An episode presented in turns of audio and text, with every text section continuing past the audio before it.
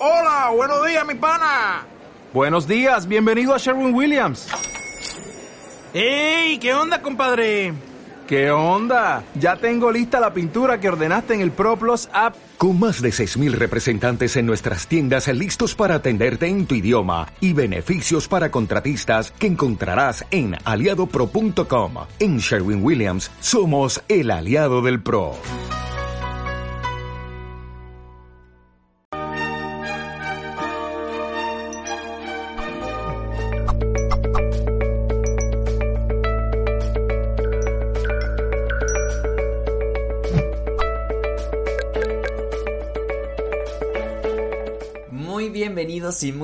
Bienvenidas. Eh, estamos en directo en Mindalia con una nueva transmisión. Vamos a disfrutar junto a Mariana Austerlione sobre un tema súper, súper interesante. Eh, en un minuto le voy a dar la bienvenida y les voy a comentar un poco más. La, la charla de hoy se titula Cómo conectar con el alma y aquietar la mente. Mariana es coach ontológica internacional, es máster en programación neurolingüística, tiene una diplomatura en neuroemociones y neurociencias, canaliza registros akáshicos, es terapeuta holística, ya la van a conocer, aunque ya seguro muchos la conocen porque tiene su, su recorrido aquí en Mindalia Mariana también. Eh, bienvenidos a todos, estamos en directo, gracias a la gente que se está conectando en este momento desde YouTube, desde Facebook, desde Twitter, Twitch, Bonlife, Vika y más plataformas. Recuerden que esta charla la pueden disfrutar en diferido también a través de Mindalia Radio Voz y a través de nuestra multiplataforma, ¿no? El Mindalia Radio punto- www.mindaliaradio.com van a encontrar 24 horas de información consciente también para, para disfrutar de estas charlas.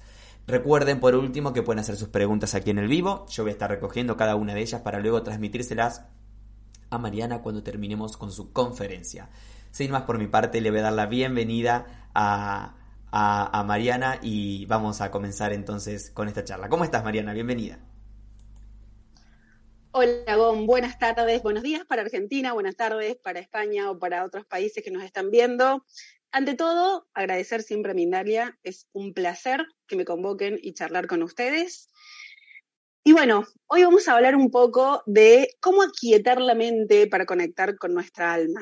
Yo cuando armamos el título lo vi como re fuerte y dije, va a traer este, mucha, mucha duda, mucha imaginación. Eh, me pareció súper interesante, en base a lo que yo ya vengo tratando también en talleres y en charla, esta necesidad que tenemos hoy todos de aquietar la mente para conectar con nuestra alma.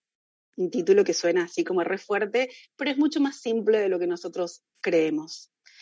¿Qué es básicamente aquietar nuestra mente? Yo soy instructora en meditación y cuando, y cuando empecé a hacer el instructorado, la primera enseñanza que nos dio nuestro, nuestro profe fue lo que a mí me hizo así. Dije, para meditar o para conectar con la mente, no hace falta, para conectar con el alma, perdón, no hace falta callar la mente o apagar la mente. Esto que mucha gente dice, yo cuando quiero hacer, no Reiki, quiero abrir mis registros akáshicos, quiero meditar, quiero eh, tranquilizarme, me cuesta callar la mente, porque bueno, ponemos el- mucho el foco en eso. Estamos en una era donde lo terrenal y lo racional está como muy presente. Entonces, primero desmistificar eso de que tenemos que callar la mente o apagar la mente para poder conectar con lo que nosotros llamamos alma, con la intuición. La mente yo no la puedo apagar porque es lo que maneja todo mi cuerpo, trabaja de manera automática, entonces desmitifiquemos eso de que no necesito apagar la mente, ni tampoco callarla, porque mis pensamientos están siempre conmigo. Lo que yo necesito es un poco amigarme con estas dos partes de mí. Nosotros somos almas en un cuerpo terrenal, viviendo una experiencia terrenal, y mi mente forma parte de este envase terrenal, o sea que me va a acompañar siempre. El desafío que yo tengo es poder aquietar la mente que está cargada de mis propios pensamientos, de mis creencias, de mi visión de la vida, de mis juicios, de mis prejuicios, del entorno donde yo me crié, y poder conectar con todo eso que nosotros llamamos intuición. La intuición, eso que nosotros llamamos lo intuyo, lo percibo, lo presiento, no es nada más y nada menos que nuestra alma que cuando yo me permito, me guía. Mi mente, cuando yo tengo que tomar decisiones, es muy analítica y va a analizar todos los pros y los contra y todos los pensamientos, pero tiene un porcentaje muy alto de información que yo cargué a lo largo de mi existencia. de mi entorno, de mis padres, de, de mis miedos, de mis propias experiencias. Cuando yo logro aquietarla, no apagarla, no callarla, aquietarla, ¿qué significa? Abrazar esa parte terrenal mía y decirle, corro un ratito y me voy a conectar con esta parte, con lo que nosotros llamamos intuición, que es nada más y nada menos, como yo les decía, nuestra alma. Y ustedes, si les pregunto, me van a decir, yo cuando no pensé tanto y me dejé guiar por mi intuición, tomé decisiones más sabias o tomé decisiones más acertadas, porque básicamente nuestra alma tiene información de vidas pasadas, tiene información eh, de experiencias pasadas, tiene información universal. Acuérdense que nosotros somos uno con el universo, entonces mi energía es la energía también del universo. Cuando yo me permito, eh, es muy efímero esto, o a veces parece como que es muy difícil de entender, pero a mí me gusta bajar a tierra todos los conceptos que parecen difíciles. A quitar la mente es entender que mis pensamientos me van a, me van a digamos, acompañar siempre, pero yo tengo que abrazarlos, aceptarlos, amigarme con ellos y no dejar que me dominen, que este rumeo, este diálogo interno que yo tengo, no me domine, sino que me pueda acompañar. Y cuando yo esté en momentos donde tengo que tomar decisiones importantes, donde siento que, que estoy en momentos de evolución profunda, lo que nosotros llamamos quiebre, pueda darme el permiso de analizar eh, racionalmente, analíticamente el proceso y después también conectarme con el sentir. Aquietar la mente es básicamente permitirme sentir. Yo les voy a dar un ejemplo. Cuando nosotros nos enamoramos, yo conozco a alguien y empiezo a sentir cosas por esa persona. Y yo quiero explicar a mis amigas por qué me enamoré de esa persona. Sé, me enamoré, es lindo, porque conectamos, porque la energía, porque empezamos a hablar. Yo no, difícilmente cuando nosotros nos enamoramos decimos, ah, porque es abogado y tiene un título y tiene es muy, no nos enamoramos por eso. Nos enamoramos por un montón de cosas que no sabemos explicarlas, que tienen que ver con el sentir. Yo me enamoro porque me, me permito sentir. Bien. Aquietar la mente y conectar con mi alma es permitirme sentir.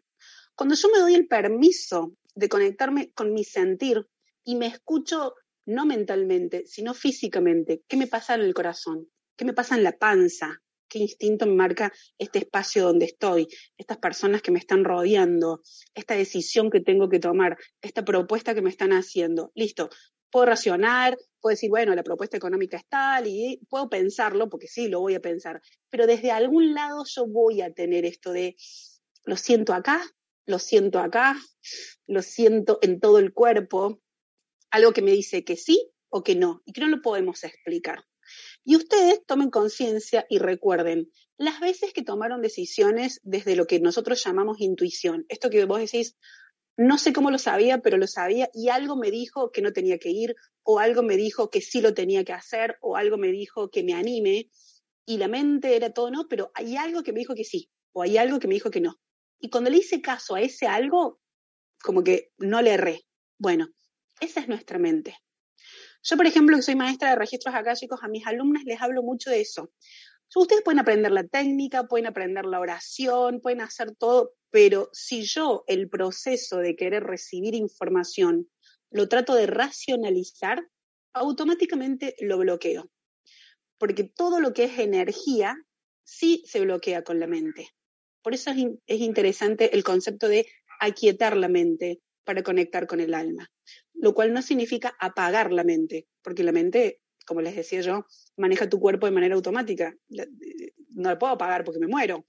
Entonces, sí entender que hay procesos o momentos de mi vida donde la mente y mi racionalidad me va a servir mucho y hay momentos de mi vida donde no me va a ser tan útil. No es que no me sirva, pero tengo que confiar más en esto. Por ejemplo, las personas que hacen Reiki se conectan mucho con esto del alma, no, no, no racionalizan el proceso de enviarle energía de sanación a alguien. Cuando están haciendo una sesión o cuando están enviando energía a distancia, no le están pensando.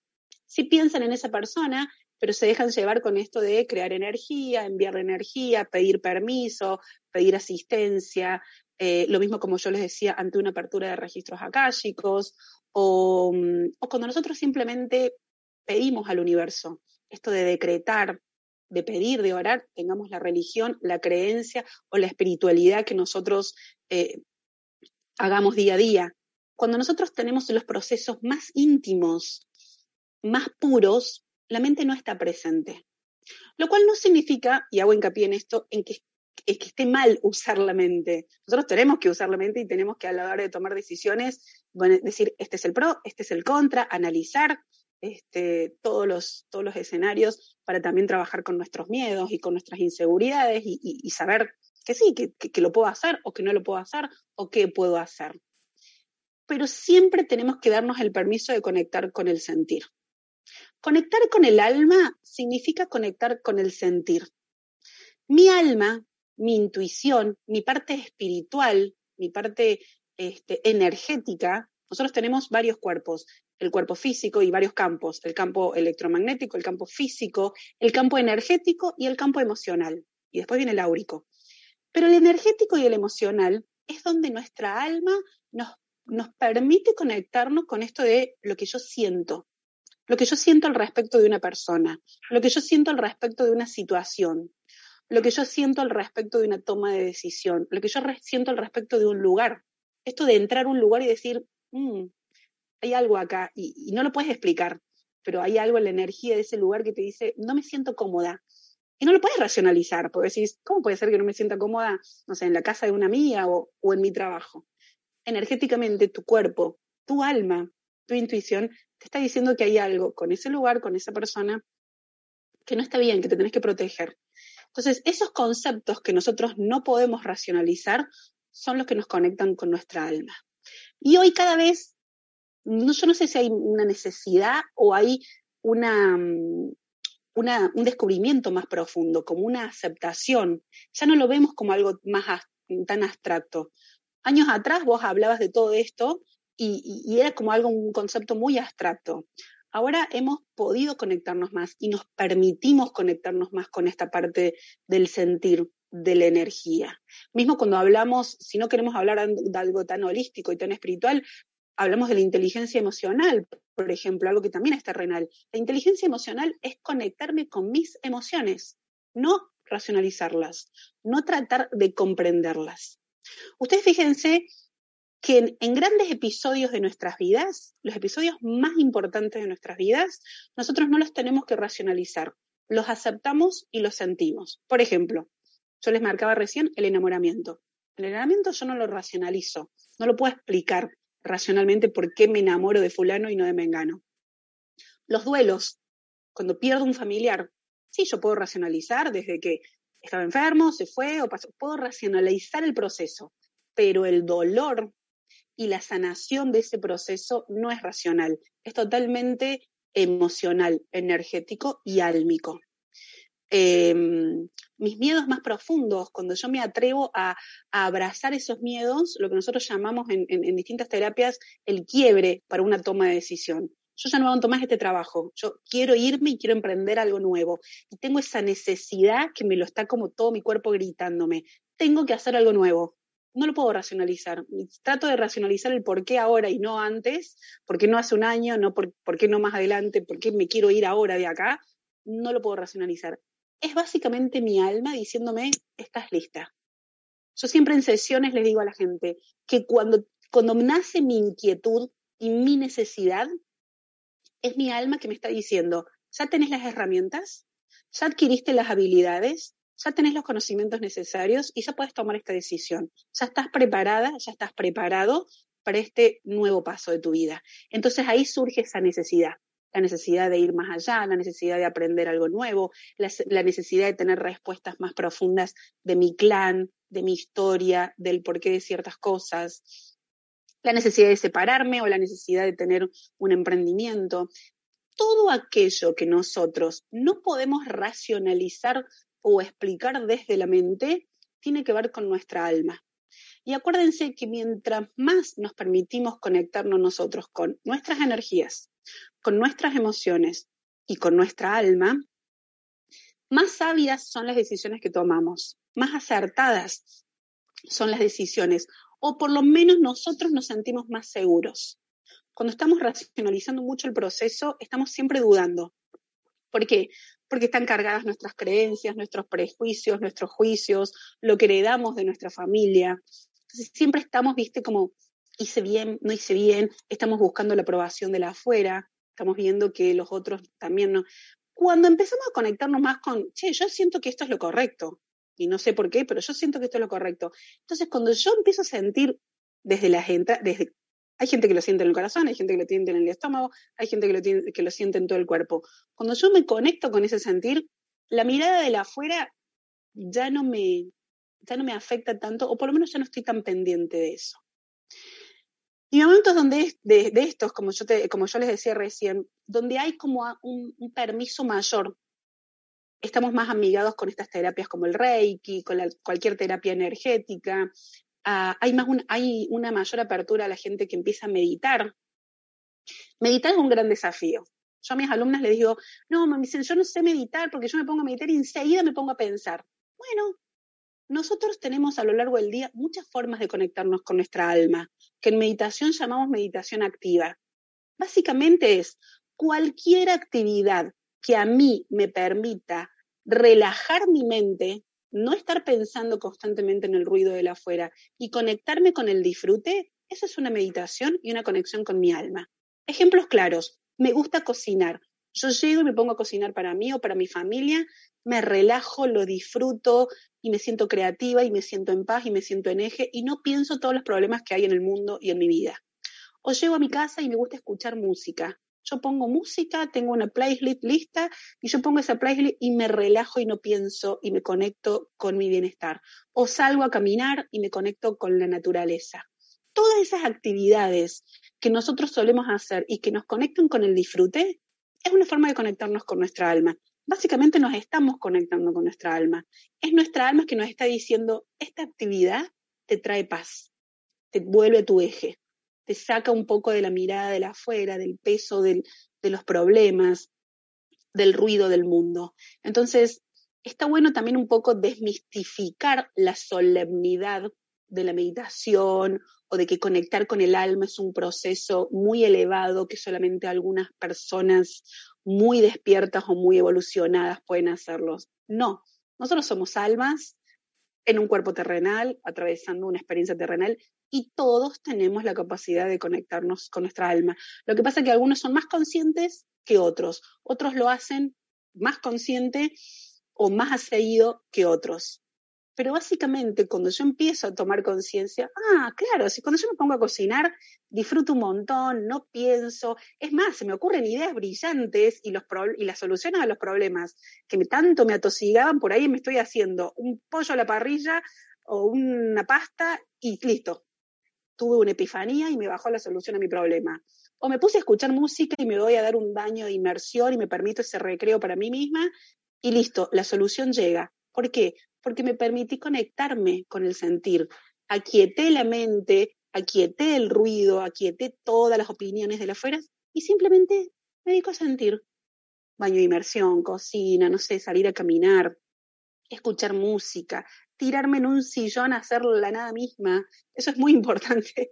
Y en el mundo en el que vivimos está como muy poco permitido el ocio conectarme con el ocio me permite conectarme con qué estoy sintiendo. ¿Qué estoy sintiendo físicamente? ¿Estoy cansada? ¿Estoy contracturada? ¿Estoy ansiosa? Eh, ¿Cómo me siento emocionalmente? ¿Cómo me siento energéticamente? ¿Estoy baja de energía? ¿Estoy alta de energía? Ustedes fíjense que hasta las personas más descreídas que te dicen, yo no creo en esas cosas de Reiki y energías que haces vos, pero me mandarías Reiki porque mañana rindo y estoy medio ansiosa. Entonces, desde algún lado creemos. Cuando lo necesitamos, le pedimos a nuestra amiga que hace reiki o aquella que, que, hace cristales o que, hace cualquier... Yo no creo mucho en eso, pero dale, mándame energía que me hace bien porque la necesito. Entonces, desde algún lado, sí creemos y estamos habilitando. ¿Por qué? Porque lo dejamos de racionalizar. Entonces, yo les invito a que ustedes recuerden los momentos importantes de su vida, ya sean procesos de sanación, como los que decía recién, un duelo, procesos lindos, un enamoramiento, un, desafío importante, procesos importantes de su vida, ¿cómo los vivieron? ¿Los vivieron desde la racionalización o los vivieron desde el disfrute? Es decir, yo me conecté y esto lo disfruté. Y y pude, digamos, tomar decisiones más claras, más enfocadas. Y ustedes van a tomar conciencia de que en esos momentos de su vida la mente y el ruido de la afuera estuvo aquietado, estuvo no es que la apague, porque yo no tengo el control remoto para apagar mi mente, pero sí tengo el poder de amigarme y de decirle a mis pensamientos, dentro de un rato vuelvo a charlar con ustedes, ya, ya los atiendo y conectarme con otra cosa. Y ahí empiezo a notar que mientras más permiso me doy a conectarme con el alma, que suena algo tan elevado y es básicamente conectarme con el sentir, mientras más permiso me doy a sentir, ¿qué quiero? ¿Cómo me siento yo en esta relación? ¿Cómo me siento en esta casa? ¿Cómo me siento en este trabajo? ¿Cómo me siento yo conmigo mismo, conmigo misma? ¿Qué decisión estoy sintiendo que tengo que tomar o qué cambio importante estoy sintiendo que tengo que hacer en mi vida? Y lo estoy procrastinando y lo estoy como, no evitando, pero está ahí como que no lo termino de tomar. Mientras más me empiezo a hacer cargo de lo que siento, más consciente me voy a hacer de eso que siento y más fácil va a ser para mí la toma de decisiones, el cambio, lo que nosotros llamamos evolución. A mí me gusta mucho, Gon, desmitificar todas estas cosas que parecen tan elevadas y que la gente dice, no, yo me tengo que ir, no sé, a la India o hacerme budista para conseguir la paz. Y no, en realidad, en el mundo que vivimos, este occidental tan abrumado, lleno de tecnología y de obligaciones, podemos conectarnos. Es simplemente empezarnos a permitir tener conexión con el ocio. Si yo fuera una médica, les recetaría conexión con el ocio, conexión con el ocio, conexión con el disfrute, porque me tengo que conocer.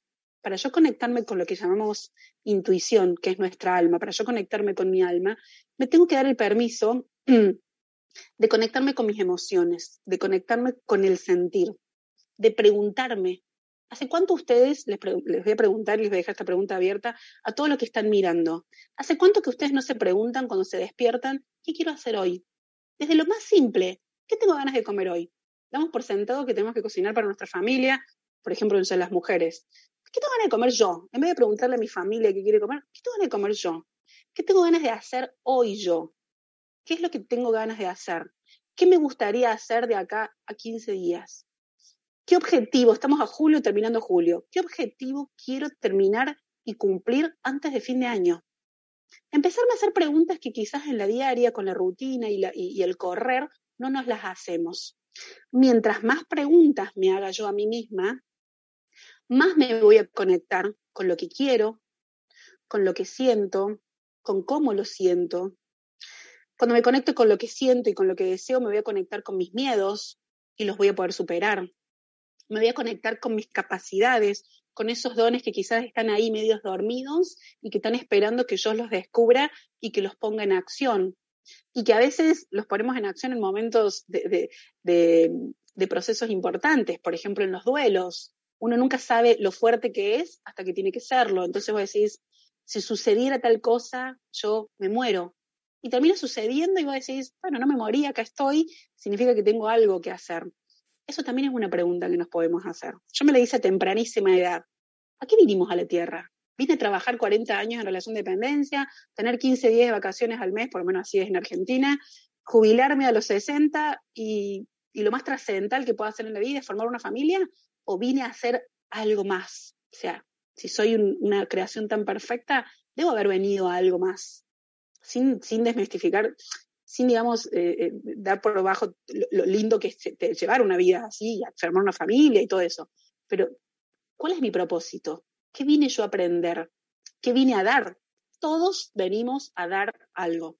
Está muy, todos tenemos bien en claro que hemos venido a aprender a la Tierra. Eso es lo primero que nos dicen, venís a aprender, pero también venimos a dar algo. Siempre tenemos algo que dar puedo dar la bondad, puedo tener el don de la escucha, puedo tener el don de la compasión, puedo tener el don de la empatía, de poder conectar y ayudar al otro. Entonces, siempre tengo algo para dar, pero me tengo que preguntar, ¿y cómo descubro qué es lo que yo tengo para dar? Tengo que descubrir mis dones, mis habilidades, autoconocimiento, esa famosa herramienta que también está tan de moda. El autoconocimiento es la capacidad de conectarme con mi alma. Mi alma es la que conoce todas mis habilidades, todas mis sabidurías de esta y de vidas pasadas. Entonces, cualquier don que esté ahí dormido, mi alma me lo, me lo trae.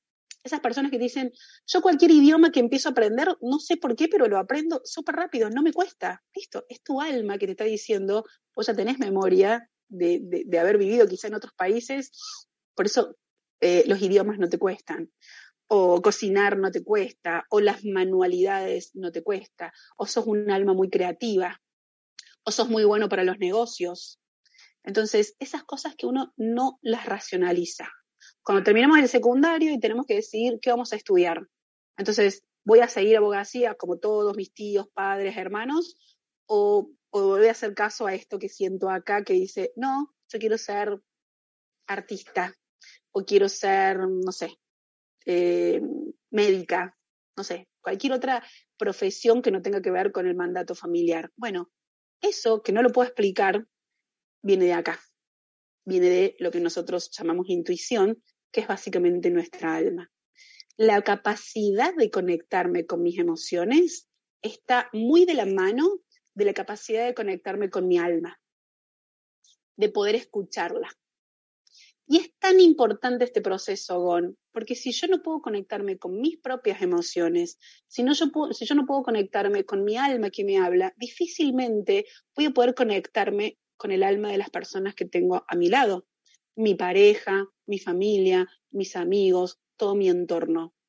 Mientras más haya desarrollado yo mi propia capacidad de escucha, voy a estar capacitado, capacitada para escuchar y conectar con los demás. Y mientras más trabajemos de manera individual, yo con mi pareja o yo con todo mi entorno, para conectarnos nosotros con nuestra intuición, con nuestra alma, con nuestra esencia, más potente va a ser la conexión entre nosotros. Porque nosotros ya no vamos a tener esa conexión superflua. Vamos a tener una conexión álmica, de, que se habla mucho también de eso, de alma a alma ya no vamos a racionalizar, ya no vamos a comunicarnos simplemente para querer tener razón o discutir solamente para tener razón, sino que todas esas diferencias, todos esos contextos terrenales van a quedar de lado y yo me voy a conectar con el otro de alma a alma, de esencia a esencia. Nos pasa con personas que conocemos que vos decís, conocí a esta persona hace un mes y pareciera que la conozco de toda la vida. No sé por qué, pero tenemos una conexión y coincidimos en todo. Listo, porque se están conectando con una energía que va más allá de, este envase, de lo terrenal, de lo que yo puedo discernir. Me estoy conectando de alma a alma. Hay una energía y una historia compartida espiritualmente entre nosotros que hace que nos reconozcamos, nos reconocemos de vidas en vidas. Y son las relaciones más profundas, las más honestas y las más duraderas a lo largo de la vida. Eso que vos te conectas y decís, no sé por qué, pero yo siento que te conozco de toda la vida. Y sí, nos conocemos de otras vidas. Entonces, es un poco desdramatizar o desmitificar aquello que parece tan elevado y que solamente algunas personas eh, que, muy espirituales pueden hacerlos. No, hay mucha gente que dice, me da fiaca. Entonces, yo le digo, no, vamos a redondear el concepto para que quede bien impregnado el concepto. Aquietar la mente y conectarme con el alma es simplemente abrazar mi parte terrenal y prepararme a sentir. Cuando yo me doy el permiso de sentir, estoy conectando con mi alma. Es recontra, re simple el, concepto. Entonces, les dejo esa invitación a partir de ahora. No analicen todo. Sientan y acepten lo que sienten así como llega, que va a ser la forma más sabia de poder empezar a tomar decisiones y tener vínculos más, hasta más honestos. Eh, ese sería, digamos, como el resumen eh, de la idea de esta, de esta charla o de este título que parecía tan, tan, tan, tan elevado. Perfecto, Marian. Eh, Perfecto. Si querés pasar a las preguntas, Gon. Sí, sí, vamos a empezar a las preguntas. Gracias por, esta charla.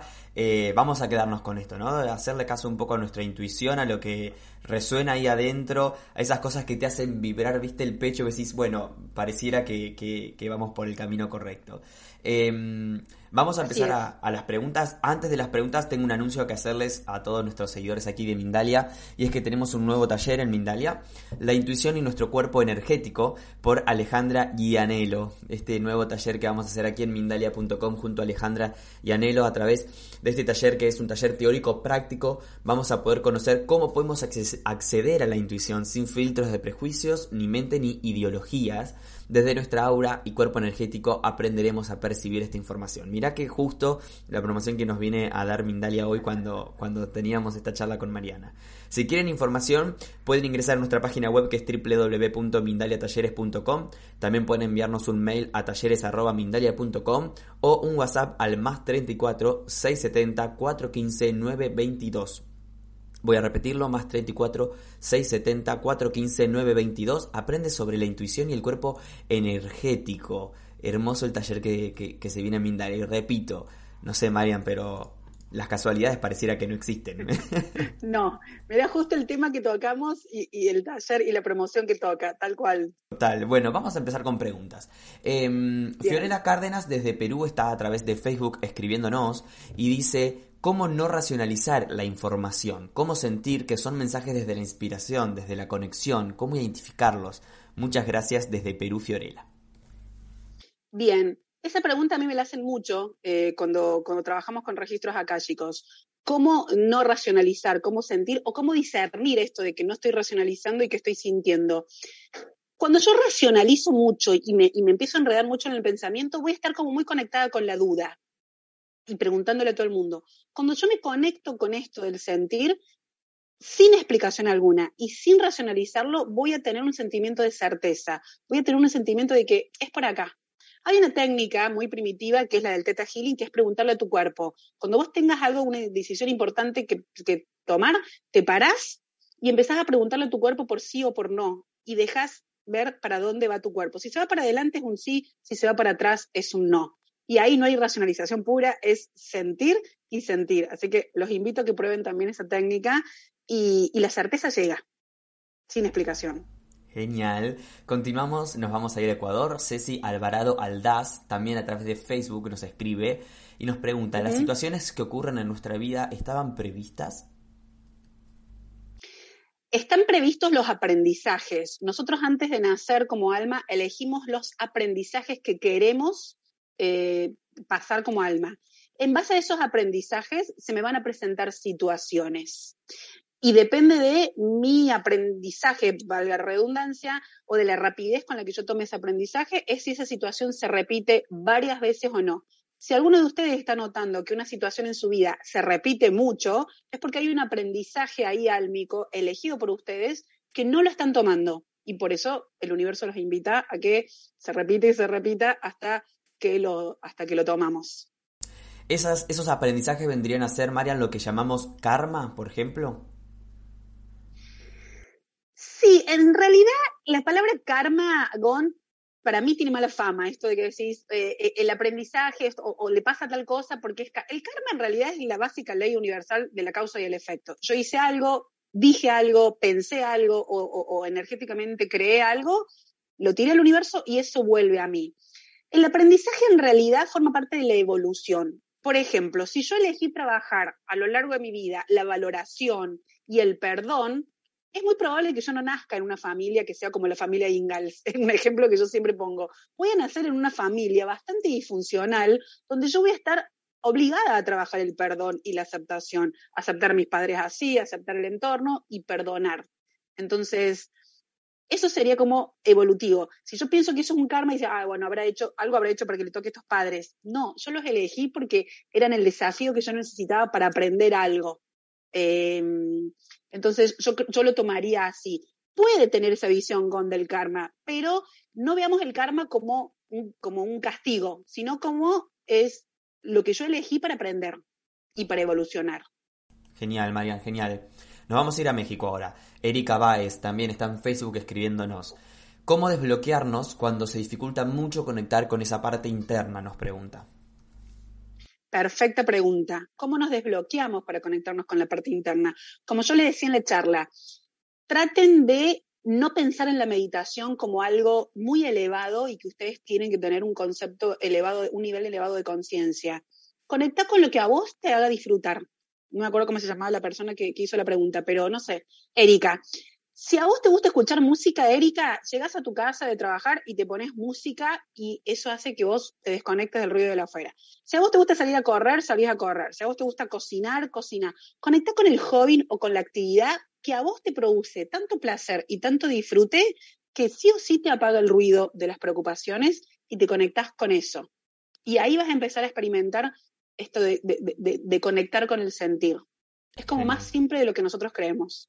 Genial, Marian. Eh, en, todo, este proceso evolutivo a veces surge un proceso de ansiedad, ¿no? Que nos agarra la ansiedad por quererse más, más, más, más, más.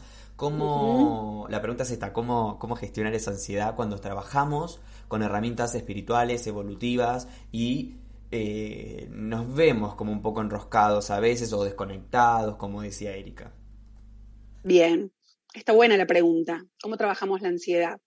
Yo, por ejemplo, las alumnas de registros akáshicos, hay, hay, hay tres bloqueos cuando vos tratás de trabajar con energía y querés empezar a canalizar.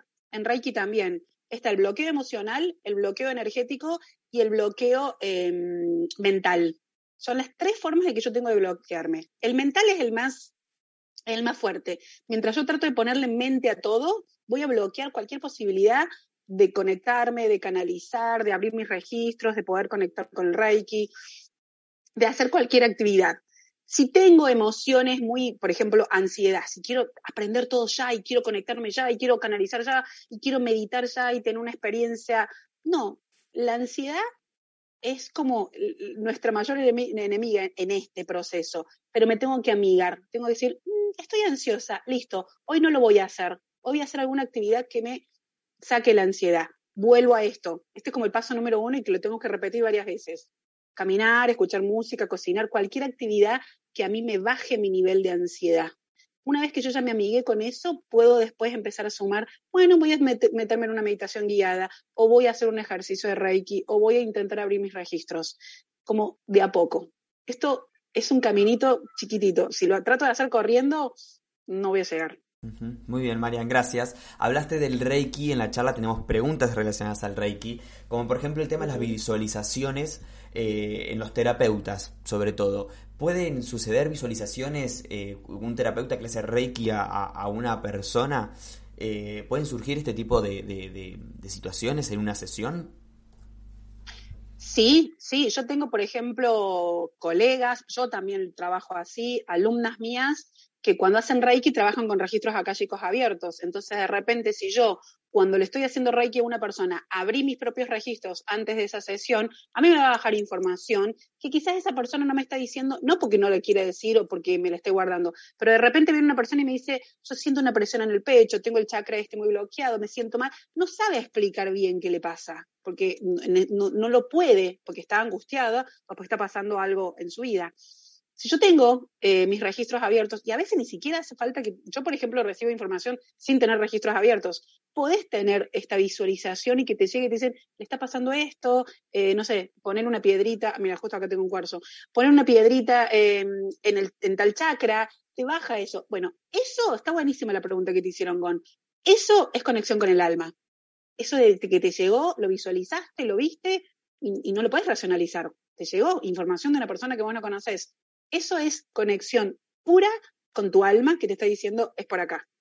Hacerle caso sin dudarlo.